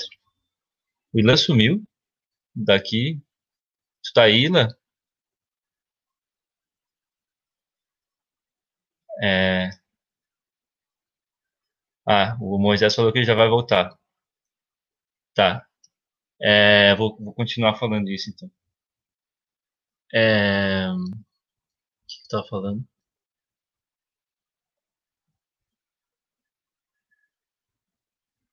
Tava respondendo a, a questão do, do Jean e tal, sobre esses. Né? A gente pode tentar reconhecer os direitos dessas coisas, mas eu acho que tem uma dimensão de de capturar, de, de mapear, né, de, de, conseguir ter dispositivos de sensibilidade para mundo é, esses direitos. E aí o Ilan estava falando do, da, do, do, pastoreio, né, dessa questão da, da, governamentalidade, que é uma coisa que o, o Foucault recupera. É, que ele, ele fala como emergindo na modernidade uma modalidade de, de governo da vida que é uh, semelhante a essa relação do, do, pastor com as ovelhas, né, que seria o que ele chama às vezes de biopolítica, às vezes de governamentalidade, é, que é esse fazer viver, né, essa distribuição e, e essa, essa tentativa de, de cuidar do social de uma maneira que não é nem jurídica, ou seja, não é através da, não é jurídica no sentido tradicional, pelo menos, de, ou no sentido moderno, de estabelecer um, um fato e a sua consequência jurídica, de estabelecer proibições e permissões, limites, etc.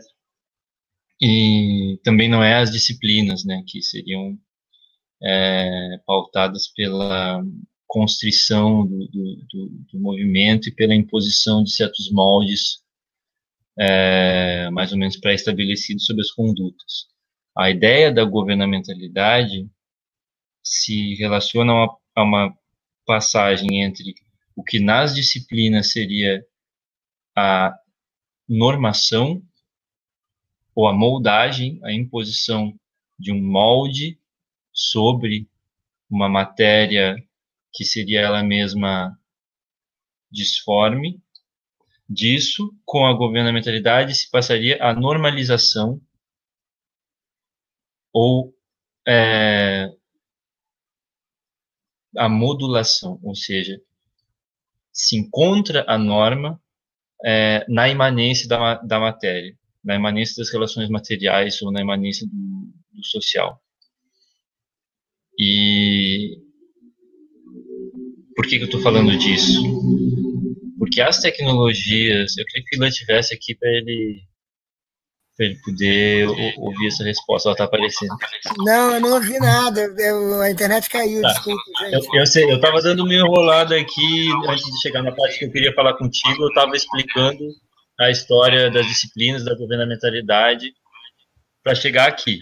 Porque, tá, ok, nós estamos falando do pastoreio, estamos falando da governamentalidade.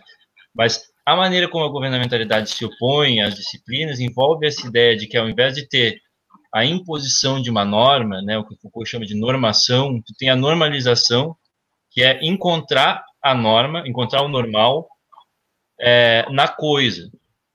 Ou seja, tem uma ideia de imanentização da norma e, e tentativas de, inter, de intervenção mínima. A gente tentaria modular as relações, as curvas de correlações, até está muito na moda a questão das curvas todas, mas o Foucault fala, inclusive o Foucault dá exemplo de pandemia né, da exemplo da pandemia da varíola. É, para falar dessa, dessa intervenção mínima da governamentalidade para encontrar as normas, encontrar as correlações na imanência do social, e agora a gente não vai pensar o social só no sentido social, mas o social nesse sentido expandido, que envolve as coisas também, é, e, e governar tentando só fazer com que conflitos e acidentes dentro dessa imanência possam ser contornados através de acomodações.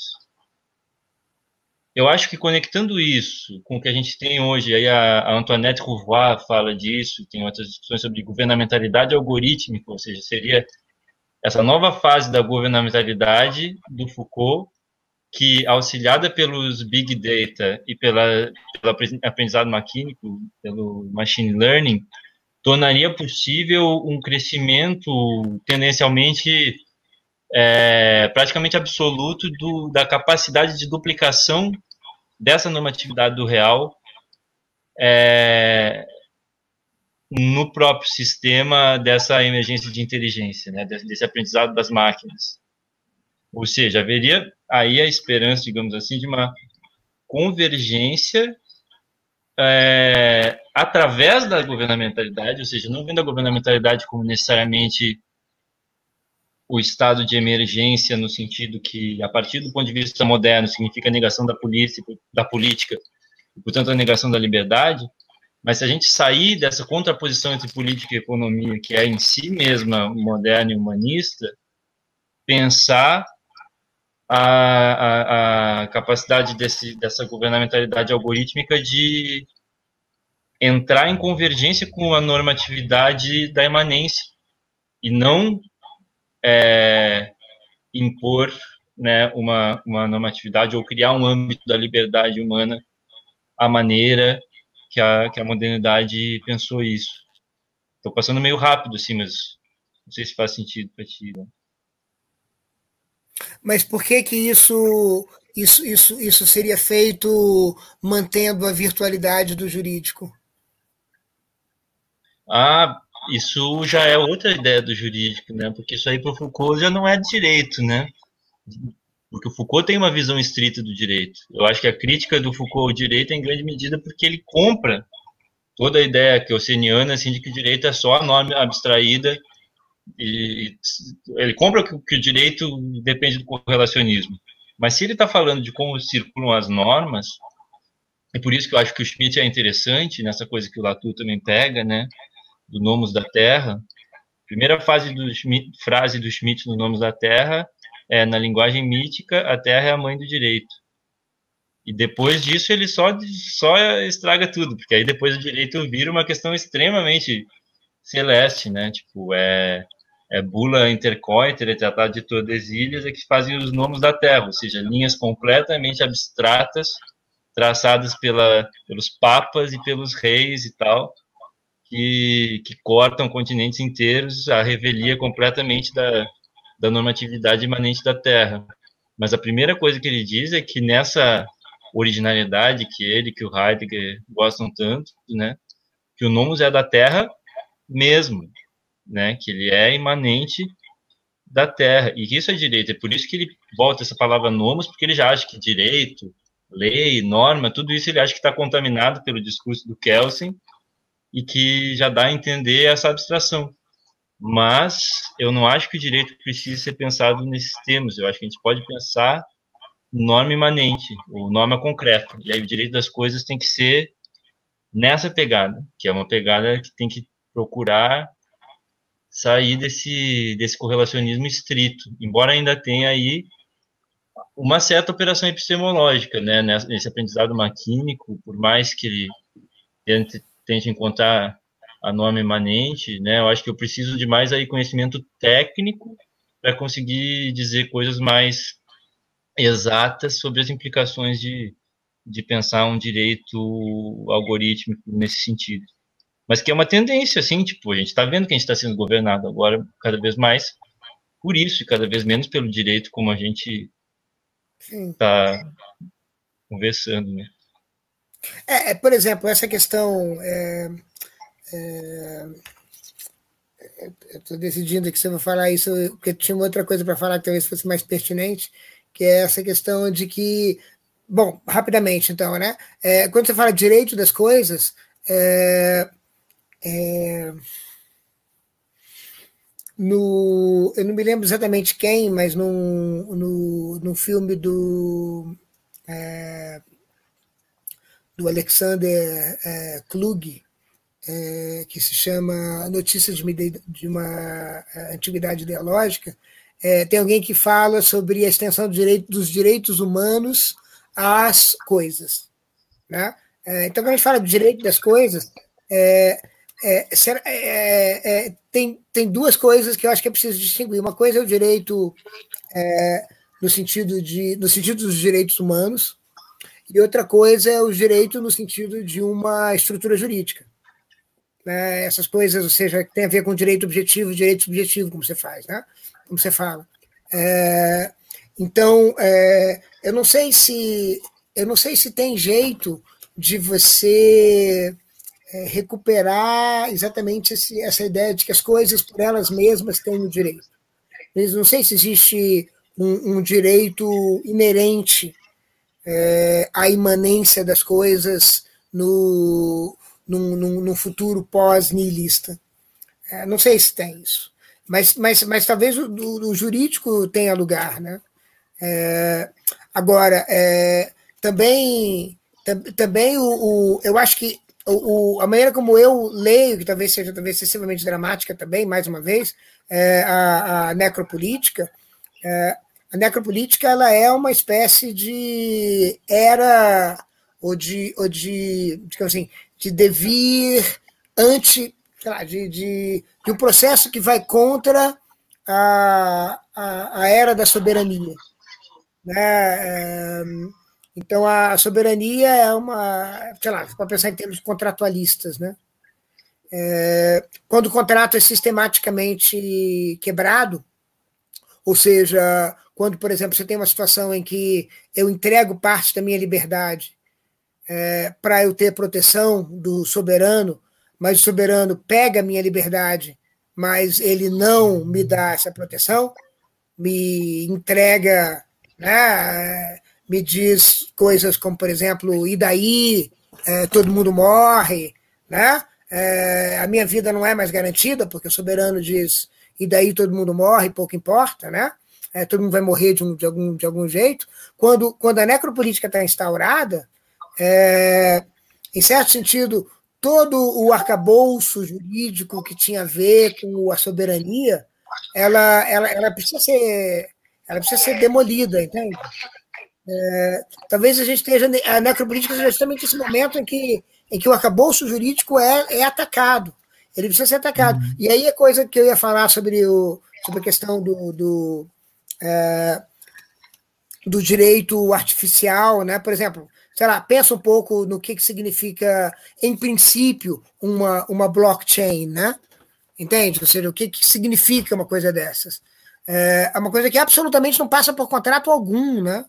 Entende? Os contratos é, é, não é que a, a, o, a, a, lei se torna um código, né? A lei se torna um programa, né? É, uhum. Então isso não está associado a soberano nenhum, né? Então é uma espécie de, de, de um, uma economia que é totalmente não política. É a, a ideia de uma economia é, que, que, é, que é apolítica. Né? A política, pelo menos nesse sentido, né? no sentido de ela, ela, ela passa ao largo do soberano. Ela não, uhum. a, a, soberania, ela, o soberano ele fica completamente à margem disso. É, então eu, eu, eu não sei, eu fico me perguntando também se, não, se a gente não está no momento em que é, em que o, próprio o próprio jurídico é, está sendo colocado em, em xeque, né? A necropolítica é um momento em que, enfim, é, é interessante porque porque talvez não dê para não dê para manter direitos humanos, não dê para manter soberania, não dê para manter mais nada, mais nada disso. Entende? A uhum. catástrofe ecológica é muito grande. E agora vai ser uma um salve-se quem puder. É, então, eu não sei se eu não sei é, não, não sei exatamente. É, eu entendo que você quer dizer assim, olha, na verdade, existe alguma coisa no jurídico que a gente precisa salvar. Né? E talvez justamente que a gente precise salvar. É, e aí eu começo a entender você. Entende? Talvez a gente precise salvar alguma coisa de jurídico. Alguma coisa de jurídico. E, e o jurídico que seja pensado de uma maneira diferente do soberano. O jurídico, talvez, Sim. da maneira como Latour tinha em mente, um jurídico Sim. que não seja que, que não seja essa virtualidade que o Kelson está falando, mas uma outra, um outro tipo de virtualidade, porque é, acabar com o jurídico é, é, um, é o projeto necropolítico. Uhum. É, eu acho que é isso, assim, é uma, é uma concepção do direito que já tem muito pouco a ver com, com todo, digamos assim, toda a definição de direito que está é, instanciada no, nas instituições jurídicas atuais, né? Tipo, não que essas coisas deixam, eu acho que elas teriam certamente uma função transicional, assim, né? Se a gente pensar, bom, será que seria bom o direito simplesmente desaparecer de repente no meio de mudança climática e de tudo? Acho que provavelmente é, passa algum sentido a gente usar dessas ferramentas.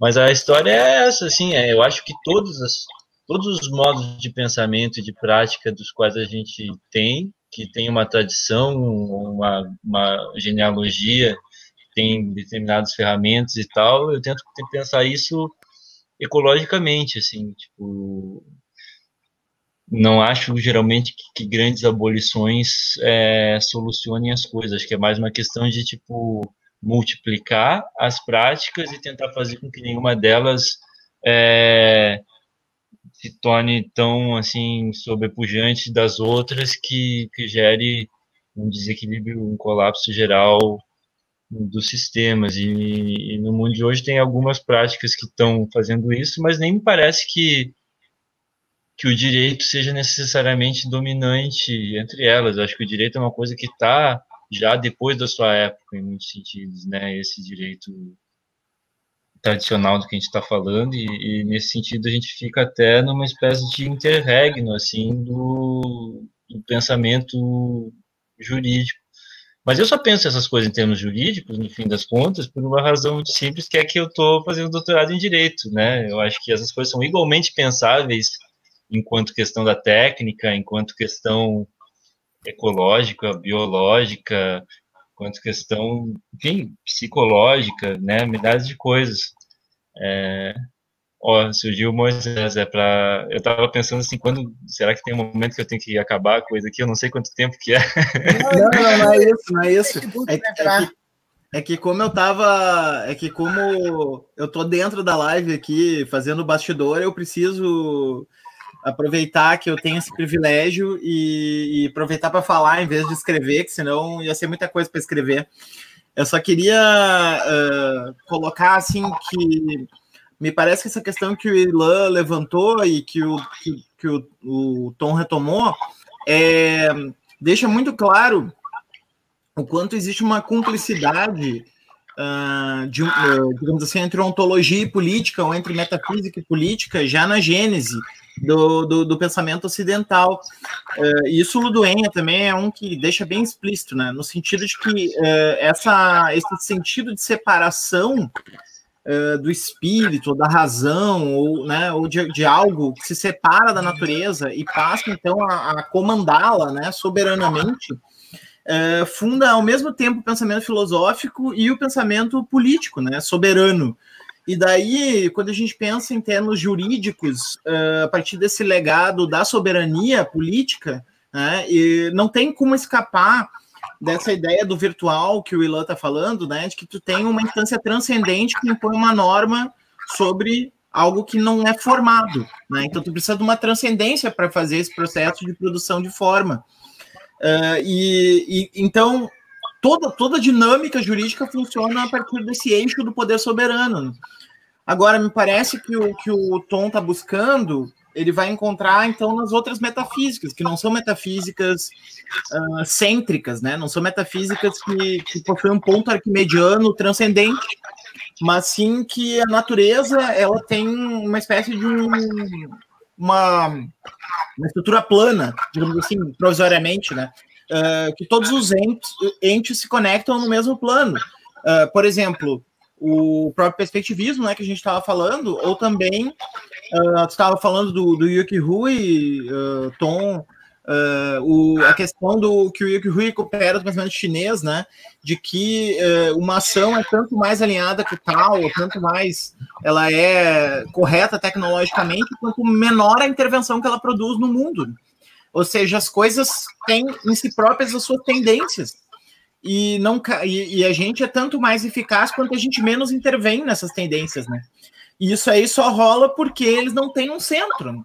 Então, eu acho que talvez a minha observação seja banal em relação ao que vocês estão colocando, mas me parece que o X da questão aí continua sendo o humanismo, sabe? Continua sendo uh, que o transhumanismo, essa suposta superinteligência que se expande e tal, isso é uma coisa que eu discuti no texto do, do Ilan da, da Gestel, né, que, que ele colocou no texto que eu publiquei no das, na, das questões, que o, a convite do Ilan, uh, não é um alien essa inteligência. Na verdade, para mim, ela é uma projeção narcísica de uma capacidade humana que é hiperbolizada, né, essa transcendência. Então, na verdade, não é um pós-humanismo, e sim um ultra-humanismo, isso aí. Né? É, é o humanismo que abre mão do próprio corpo e, e aí, nesse sentido, é que eu não vejo muita compatibilidade, assim.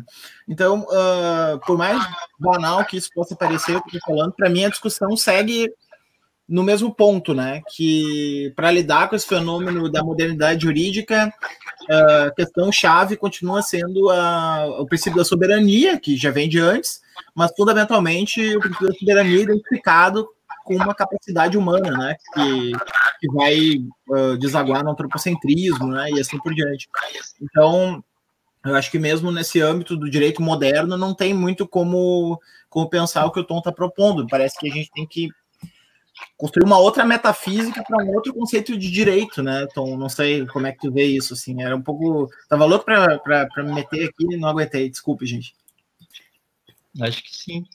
Acho que a única coisa que eu tenho para dizer a mais disso é que eu acho que uma coisa não necessariamente exclui a outra. Eu acho que a gente pode ter um direito, uma economia geral do direito, para usar um termo que vocês dois já vi usando, é, ou uma ecologia geral do direito, sem necessariamente ter que deixar de ter como um dos entes dentro dessa generalidade é, as ecologias jurídicas restritas, porque elas também têm funções dentro da, elas também são parte da, da natureza em sentido expandido, no sentido que já não é mais o sentido de natureza como plano de fundo, né? Mas elas também emergiram do mesmo, sabe? Eu acho que, que, que um erro que a gente pode fazer é achar que os únicos seres do universo que pecaram somos nós, assim. Ainda acho um movimento teológico político ainda viciado, é, sabe? Pensando se quando surgiram os os animais, se, se eles pensaram nossa, agora vai acabar a natureza porque agora tem animal, sabe? A gente só tinha, ou sei lá, quando sabe, surgiram células, meu Deus, é o fim do mundo, agora tem células. É assim, vai surgindo várias coisas, né? É, a gente só tem que encontrar um, um jogo que funcione, né? Senão eu acho que fica. Mas, mas talvez, assim, o, o, Acho que eu estou.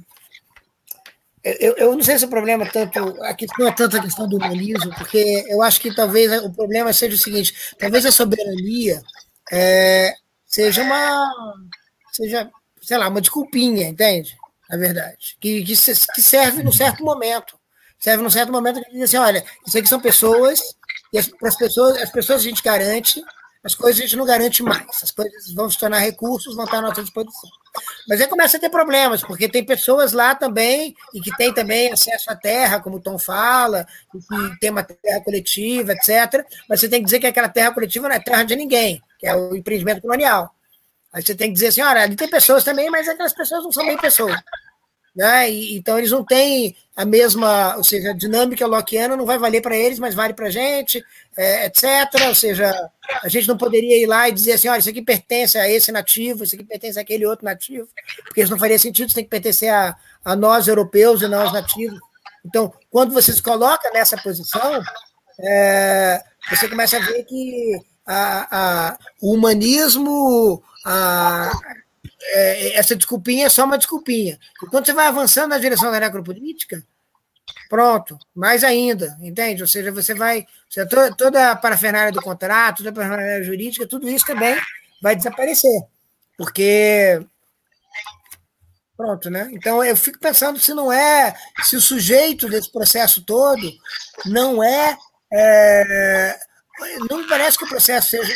O, o, o, o, o agente seja a humanidade, não me parece seja uma parte da humanidade, não me parece nem sequer que seja que seja é, bom, para falar bem rapidamente, não me parece nem que seja é, os, os, é, os, os, suspeitos usuais, é, é, mas eu acho que não é nós que pecamos, entende?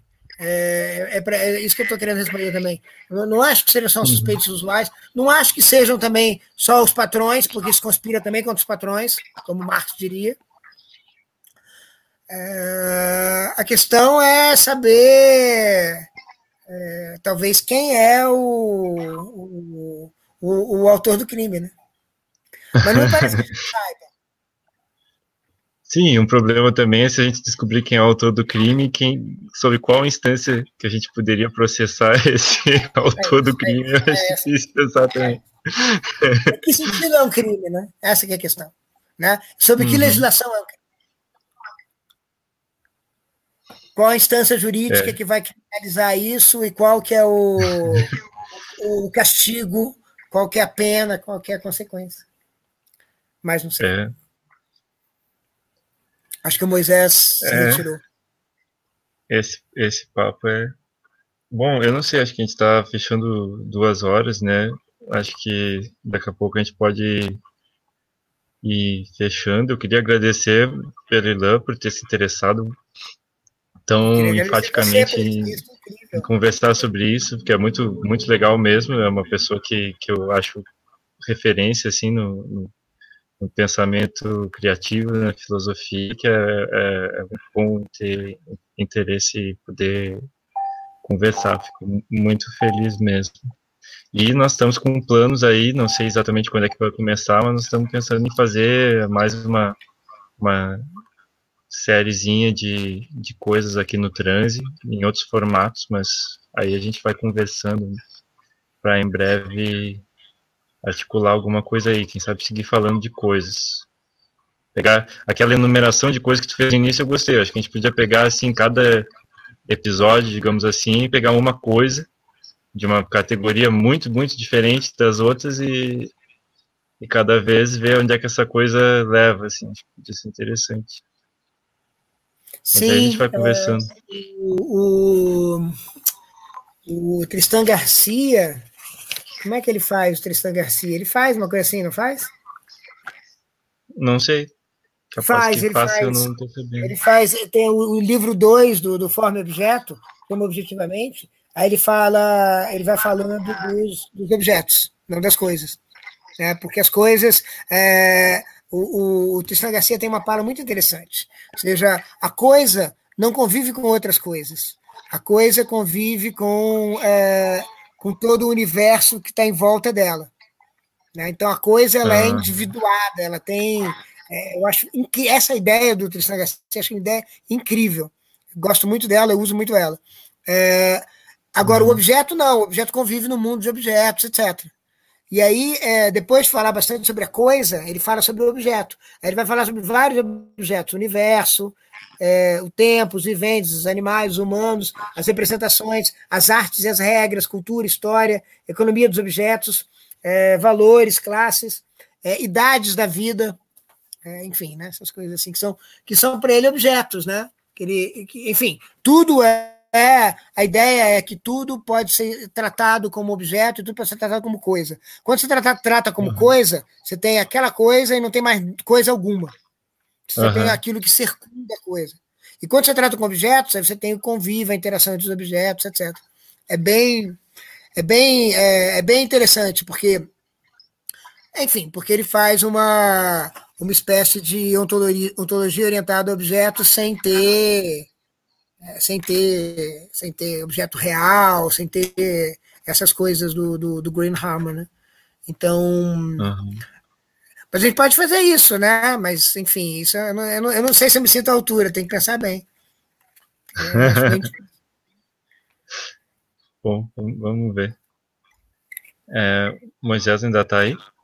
Deixa eu só entrar para dizer que eu não fiquei bravo, tá? Eu não saí porque eu tava bravo, eu saí porque eu só entrei para fazer uma pergunta, né? Eu não sou participante da live. É, foi só por isso. Uh, uhum. Só convidar o pessoal, então, para na quinta-feira a gente tem outra live em que a gente vai debater sobre uh, o descalabro da educação no Brasil, com um pessoal que investiga essa questão da educação. Vai ser uma pauta, então, mais conjuntural aí, não tão filosófica mas que eu acho que é extremamente relevante aí para o momento, com o Gregório Grisa e o Felipe Montiel vão, vão falar um pouquinho para nós sobre essa essa ah, tá, o Tobias, o Brabo elogio na gira carioca, viu? Esse Brasil é um país diverso mesmo, né? Impressionante, né? Essa, não, essa realmente eu não sabia. Então fica, fica o convite aí para o pessoal, né? Entrei só para só convidar. E é isso, galera. Acho que estamos aí. Quer encerrar, Tom? Tom foi se deitar no meio da live. Né? Ah, é que eu fico. Minha coluna não, não, não ajuda a fazer live de duas horas, tem que ficar olhando para a tela na mesma posição. É, mas é isso aí, galera. Pô, obrigado aí quem esteve assistindo, quem fez perguntas. Teve vários elogios, a galera falou que nós somos bravos, que mandamos bem, que teve um que falou que explodiu a mente dele. Então, pô, feliz com, com explodir a mente das pessoas e tal. Acho que certamente o Ilan que deve ter explodido. Mas é isso aí. Obrigado no novamente a todo mundo. Valeu, Valeu, gente. Então, obrigado, Moisés. Obrigado, Tom. Super. É... O pessoal pediu para compartilhar o texto, mas não sei se você quer fazer isso agora, se quer fazer isso depois que for publicado.